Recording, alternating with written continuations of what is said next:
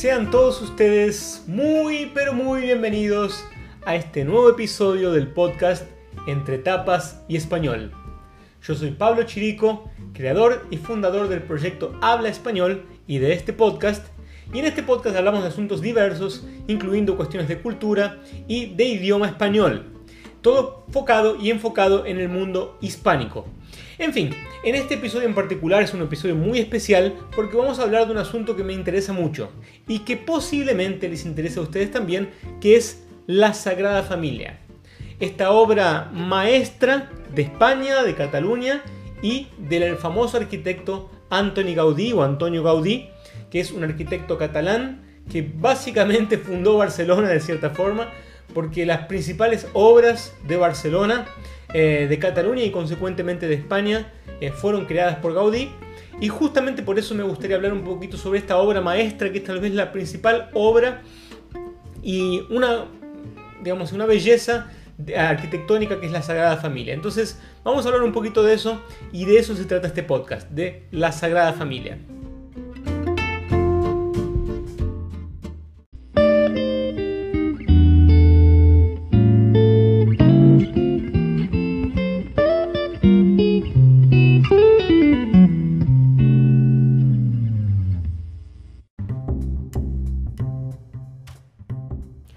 Bien, para los que no conocen mucho la historia de la Sagrada Familia, pero conocen la, iglesia, la basílica, y eh, también conocen bastante por haber escuchado por haber estado en Barcelona de, de, qué se trata Gaudí, quién es Gaudí, etc., ocurre una cosa muy curiosa. Normalmente en la cabeza de la persona que no conoce la historia, automáticamente piensa, bueno, un día a Gaudí se le ocurrió, se levantó un día por la mañana y se le ocurrió crear una iglesia eh, la Sagrada Familia y se transformó en lo que conocemos hoy. Bueno, la historia es como siempre, es mucho más profunda y con muchas más idas y vueltas de lo que ustedes pueden imaginar y en eso o de eso es lo que vamos a hablar en este episodio del podcast. La Sagrada Familia no fue idea de Gaudí, para empezar. O sea, la concepción y la idea de crear esta iglesia específicamente no fue de idea de Gaudí. Gaudí ni siquiera era el arquitecto en la época de la creación del proyecto de la Sagrada Familia. Eh, el proyecto surgió por más o menos por el año 1882, estamos hablando eh, del siglo XIX, o sea, mucho tiempo atrás, 1882, y eh, existía una persona que era un tal de Boca Bella, que fue medio que el ideólogo de esta idea y de cómo iba a ser, ser creado este proyecto, etc. Y en principio él se inspiró en un santuario, que es el santuario de Loreto, que queda en, en Ancona, en, Italia, eh, y quería hacer algo parecido en Barcelona. Entonces básicamente esta persona buscó a dónde hacerlo y encontró un terreno mayor de lo que los terrenos en la época eran en Barcelona, inclusive ni siquiera era Barcelona en esa época donde fue encontrado. Porque como ustedes saben, las ciudades comienzan chicas y se van expandiendo y en ese momento el lugar donde encontró este terreno era fuera de Barcelona. Era un, lugar eh, que hoy se conoce como el Ensanche, es un, digamos, un distrito de Barcelona, un distrito de Barcelona, eh, de los 10 distritos que hay en Barcelona, eh, uno de los más populares inclusive. En fin, y encontró un lugar mayor que los clásicos 100 metros por 100 metros, que es el tamaño, digamos, estándar de una, de una cuadra en, España y en muchos lugares, ¿sí? en Argentina también. En San Pablo, por ejemplo, en Brasil no tanto, no, no, no hay mucho respeto, digamos así, al, al, metraje de, las cuadras, no son exactamente cuadradas o, planeadas. Entonces, eh, básicamente hay otras dimensiones. Pero en fin, y ese lugar era un poco mayor eh, que la cuadra convencional de 100 metros por 100 metros, porque estaba destinado a ser un hipódromo. O sea, donde está la Sagrada Familia hoy, iba a haber un hipódromo. Pero bueno, eh, el proyecto del hipódromo no, digamos, no tuvo éxito y consecuentemente el terreno quedó a disposición y fue comprado eh, para hacer este proyecto. ¿sí? Entonces, eh, el encargado de hacer esto, el arquitecto encargado de hacer esto fue el señor Francisco de Paula Villar y Lozano, conocido vamos a resumir como Francisco Villar, que fue la primera persona que se encargó de pensar en esta sagrada familia que en la época tenía esta idea de Boca Bella de ser parecida con el santuario de Loreto. Pero él desechó ah, tan rápido como asumió, como se encargó de ese, ese proyecto, descartó esa idea y empezó a pensar en otras cosas. ¿sí? Eh, y la primera piedra, digamos así, para dar inicio a la Sagrada Familia, se colocó en el 19 de marzo de 1882, ¿sí? que es el día de San José. En fin, se colocó eh, en Barcelona, eh, en, ese, en ese lugar específicamente, y Gaudí, el famoso Antoni Gaudí, participó de esa ceremonia inaugural porque él era ayudante de Villar, era ayudante de este famoso arquitecto que era el primer encargado de la construcción de la Sagrada Familia. ¿ok? Quien en la idea de Villar no tenía ningún parecido con la, basílica de hoy, era bastante diferente el proyecto y todo lo demás. Por allá por 1883 eh, ¿sí? se iniciaron las primeras obras y en 1883 Villar se desentendió con Bocabella, si hubo varias desavencias con Bocabella, eh, que era el ideólogo de, la Sagrada Familia, y decidió renunciar. ¿sí? Y él tenía el asesoramiento de un, ah, célebre arquitecto, que era Joan eh, Martorell, eh, bien catalán también, un nombre bien catalán, Joan Martorell, sería la pronuncia correcta, por lo menos del apellido. Pero tampoco aceptó este reto, no aceptó el desafío de continuar con este proyecto, no le interesaba, en fin, y lo rechazó. Y en eso recomendó a un ayudante de él, porque Gaudí, que es quien eh, acaba asumiendo como principal arquitecto, nunca imaginó que haría eso porque tenía 31 años en la época, era muy joven, pero eh, Gaudí era ayudante tanto de, em, digamos así, de Villar como de Martorell. Y digamos que así Martorell acabó rechazando esa oferta de asumir este proyecto y lo recomendó a Gaudí. Y Gaudí asumió este, digamos como principal arquitecto de esta maravillosa obra que se transformó en la Sagrada Familia. Lo curioso es que eh, Gaudí cambió totalmente el proyecto, o sea, lo hizo a su, con sus ideas eh, bastante peculiares, siempre mm, eh, las ideas arquitectónicas basadas en la naturaleza y, basado en, mucha, digamos mucha información gótica, mucha influencia gótica, diría, esa es la palabra correcta. En fin, y eh, decidió asumir este, digamos, este desafío y se encargó del proyecto. ¿sí? Y trabajó en este proyecto durante toda su vida. O sea, no es que inició y terminó, inclusive porque la Sagrada Familia en sí es un proyecto que solamente va a terminar en 2026 si Dios quiere. O sea, aún está en construcción, aún está en reformas y estamos hablando de un proyecto que se inició en el 1882. O sea, son muchos y muchos y muchos años. Gaudí cuando empezó con este proyecto ya pre, prevía, imaginaba que iba a ser un proyecto muy largo, muy extenso. Inclusive la previsión de Gaudí es que iba a durar siglos. Y de hecho, bueno, de cierta forma tenía razón.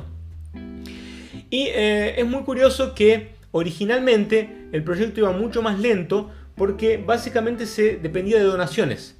Dependía de que personas donasen a esta causa, a este proyecto, para contribuir. Entonces, como dependían apenas y exclusivamente de donaciones, eh, la recaudación era baja y la rapidez con la que se ejecutaban las cosas, porque había poca mano de obra, etc., eh, era mucho más lenta. En fin, entonces Gaudí se dedicó a este proyecto durante básicamente los 43 años restantes de su vida. ¿sí? Pero lo más curioso es que Gaudí no se dedicó exclusivamente a este proyecto apenas.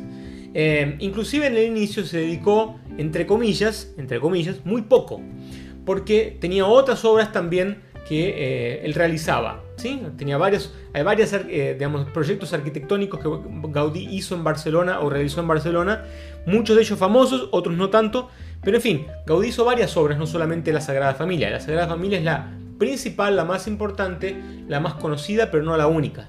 ¿ok? Entonces durante esos 43 años él se dedicó a esta obra que obviamente no le iba a terminar, por más que se empeñase a dedicarse exclusivamente, no le iba a terminar en su vida y él ya lo sabía. Pero lo curioso es que él eh, se dedicó más profundamente, de forma exclusiva y dedicada, en los últimos 15 años de su vida, eh, se dedicó de forma firme, inclusive se mudó para dentro de la Sagrada Familia eh, y pasó sus últimos 15 años de vida trabajando exclusivamente en este proyecto eh, fabuloso que es la Sagrada Familia. ¿sí? Em, los últimos ocho meses antes de fallecer vivió en el taller del templo de la Sagrada Familia con dedicación intensa, digamos así. Eh, hizo todo lo que pudo para avanzar en este proyecto. Y Gaudí tenía una peculiaridad, una particularidad muy interesante, que es que em, no, digamos así, no planeaba todo de antemano. Muchas cosas las iba decidiendo, las iba cambiando eh, de acuerdo como él iba viendo que necesitaban. Entonces, el proyecto era un proyecto vivo, no era un proyecto estático que lo diseñó en un plano y el plano era estático y se iba a llevar a cabo así, así y no iba a cambiar nunca. Él lo iba cambiando medio que, no digo todo el tiempo, pero lo iba ajustando de acuerdo a lo que él iba viendo. Y el proyecto sí, la, basílica llena de detalles, llena de cosas que no podía ni siquiera describirlas de tan impresionante que, que son. Eh, nada está dejado al azar, nada fue dejado al azar todo tiene un porqué, todo tiene un, cada detalle tiene un porqué, cada eh, eh, escritura que hay dentro de la Sagrada Familia tiene un porqué, cada columna tiene un porqué, cada, en fin, todo tiene un porqué. Gaudí no hacía nada de forma aleatoria y no dejaba nada al azar. Entonces, muy interesante cómo la, basílica fue construida, eh, pero sí, cuando él, obviamente, como él sabía que él no iba a vivir para ver la obra terminada, inclusive cuando él murió, la obra estaba en un inicio, prácticamente, lo que hizo en algún momento fue dejar ciertas maquetas, construyó maquetas y modelos y esbozos para que los futuros arquitectos que fueran a continuar con la obra supieran qué era lo que tenían que hacer, a dónde tenían que llegar. Entonces creó esto eh, mientras estaba en vida, eh, antes de morir. Pero ¿qué ocurre? Esto se encontraba, estas maquetas se encontraban eh, o se encontraron en peligro durante eh, la Guerra Civil Española que ocurrió más o menos, bueno, uno de los años fue 1936 y justamente en 1936 hubo un problema porque hubo un incendio eh, a propósito, adrede, que se creó dentro de la, digamos, de la, del templo, este templo, y consecuentemente lo que ocurrió fue que estas maquetas, estos modelos, se quemaron, ¿sí? no integralmente, pero se quemaron. Y parte de lo que Gaudí había hecho medio un poco se perdió. Pero después, eh, uno de los arquitectos eh, que, los, eh, digamos, que trabajaba con Gaudí y que posteriormente trabajó en la obra también, pidió para rescatar estas obras, estas maquetas que estaban parcialmente quemadas y las reconstruyeron para poder seguir la obra de Gaudí. esta obra de, la Sagrada Familia varias veces la, estuvo cerca de ser parada o paralizada. Muchas veces se, dudó de seguir con la obra o no porque no sabían si podían respetar la idea de Gaudí, porque Gaudí ya no estaba. En fin, hubo varias idas y venidas, no todo fue eh, simple como empezamos aquí y terminamos aquí. Terminamos en un punto A, eh, empezamos en un punto A y terminamos en un punto B. No es tan simple y tan recto, hay varias idas y venidas, varias idas y vueltas eh, que propiciaron, digamos, ciertos detalles, en fin. Entonces, básicamente eh, esta, iglesia, esta Sagrada Familia, es uno de los lugares más icónicos de Barcelona, de España y del mundo, diría. ¿sí? Em, y, Gaudí, digamos así, como dije, no dejó nada al azar. Es su principal obra y no la única. Hay muchos lugares en Barcelona para quien no conoce y les recomiendo conocer porque es un lugar bellísimo. Eh, Gaudí conoce, eh, hizo muchos lugares, em, muchos proyectos en Barcelona y en Cataluña y su obra va a perdurar por mucho tiempo seguramente. Em, y es hoy tarjeta postal de muchos eh, lugares de España y de Barcelona y del mundo, como dije. Y dentro de la iglesia, dentro de la, digamos, de la basílica, hay un museo que cuenta un poco esta historia que les estoy contando de forma más resumida y con imágenes y con objetos. Y cuesta un poco la historia de Gaudí también, porque Gaudí es el arquitecto principal de esta obra. ¿sí? Un detalle curioso también es que de cada tres turistas que visitan Barcelona, por lo menos uno visita la Sagrada Familia. O sea, es tan importante la Sagrada Familia que 33% de los turistas que llegan a Barcelona se toman su tiempo para ir a la Sagrada Familia. Que dicho sea de paso, eh, hay que agendar antes, hoy en día es diferente como era antes, hay que agendar eh, por internet, hay que agendar en línea, hay que sacar un ingreso en línea, comprar el ingreso que no es barato el más barato creo que son 17 euros, lo que no es nada barato para mucha gente. Eh, y después hay ingresos más, billetes más caros también. Pero en fin, los, em, digamos, los tickets o los, billetes se sacan con antecedencia o con anticipación a través de la billetería online. Eh, y es muy interesante que hay un horario, si tenéis que agendar con un horario específico, por ejemplo, quiero ir a las 5 de la tarde, entonces hay unos horarios disponibles se agenda el horario, se compra y hay que aparecer en ese horario exactamente, unos 15 minutos antes como mucho, eh, para poder entrar e ingresar a la, basílica. La visita dura más o menos una hora, depende de cuánto tiempo se quieran quedar adentro y qué es lo que quieran ver y qué tantos detalles quieran apreciar. Pero les, les anticipo eh, que lo que van a ver adentro de la basílica es totalmente diferente de lo que se ve de afuera. Y ambos, ambas partes son bellísimas. Tanto la parte de afuera como la parte de adentro son bellísimas, pero digamos que no tienen mucha conexión. No, no, es que no tienen mucha conexión, no es esa la palabra cierta. No tienen mucha. Digamos, no, hay un contraste muy grande, ¿sí? De estilos y de todo. Hay que verlo para entenderlo, no puedo resumirlo en palabras. Pero se estima, por último, como un dato eh, informativo, que aproximadamente 4 millones y medio de visitantes eh, visitan esta basílica al año. Lo que es realmente una cantidad asombrosa de personas que pueden llegar a visitar esta iglesia, que también en algunos casos se presta para eh, casamientos y ese tipo de cosas. Se presta, digo así. Eh, cuando digo prestar, no digo sin cobrar, o sea, cobran y cobran bien, por lo que sé. Pero se presta para casamientos. Yo, inclusive, conozco a un brasilero se casó en la Sagrada Familia. Eh, es muy curioso porque digamos, no se puede visitar sin pagar, por lo menos no que yo sepa. Tal vez en algunos momentos se, abre, se hacen aberturas temporales, eh, digamos, algunas aperturas temporales de, la Sagrada Familia para visitas, pero es muy, muy raro. Normalmente para conocer la basílica, para conocer este templo que es la Sagrada Familia, hay que pagar eh, porque de eso vive la Sagrada Familia y de eso se alimenta para poder continuar la obra y concluir la obra que como dije se estima que termine en el año 2026. Sin embargo, debo decir que ya otras veces se han estimado fechas de, finalización que no se han cumplido. O sea que a veces puede ser que se extienda más eh, que este periodo de 2026. Eh, eh, pero en definitiva, lo importante es que la obra está eh, que la obra está terminando de cierta forma, porque si consideramos todo el tiempo que ya pasó, que ya transcurrió, estamos en los finalmente. Y bueno, y es un lugar que les recomiendo mucho que visiten, es un lugar único y vale la pena visitar la que ya fue una de las siete maravillas del mundo en algún año, creo que en 2017 fue elegida como una de las siete maravillas del mundo. La Sagrada Familia no tiene desperdicio, se los recomiendo.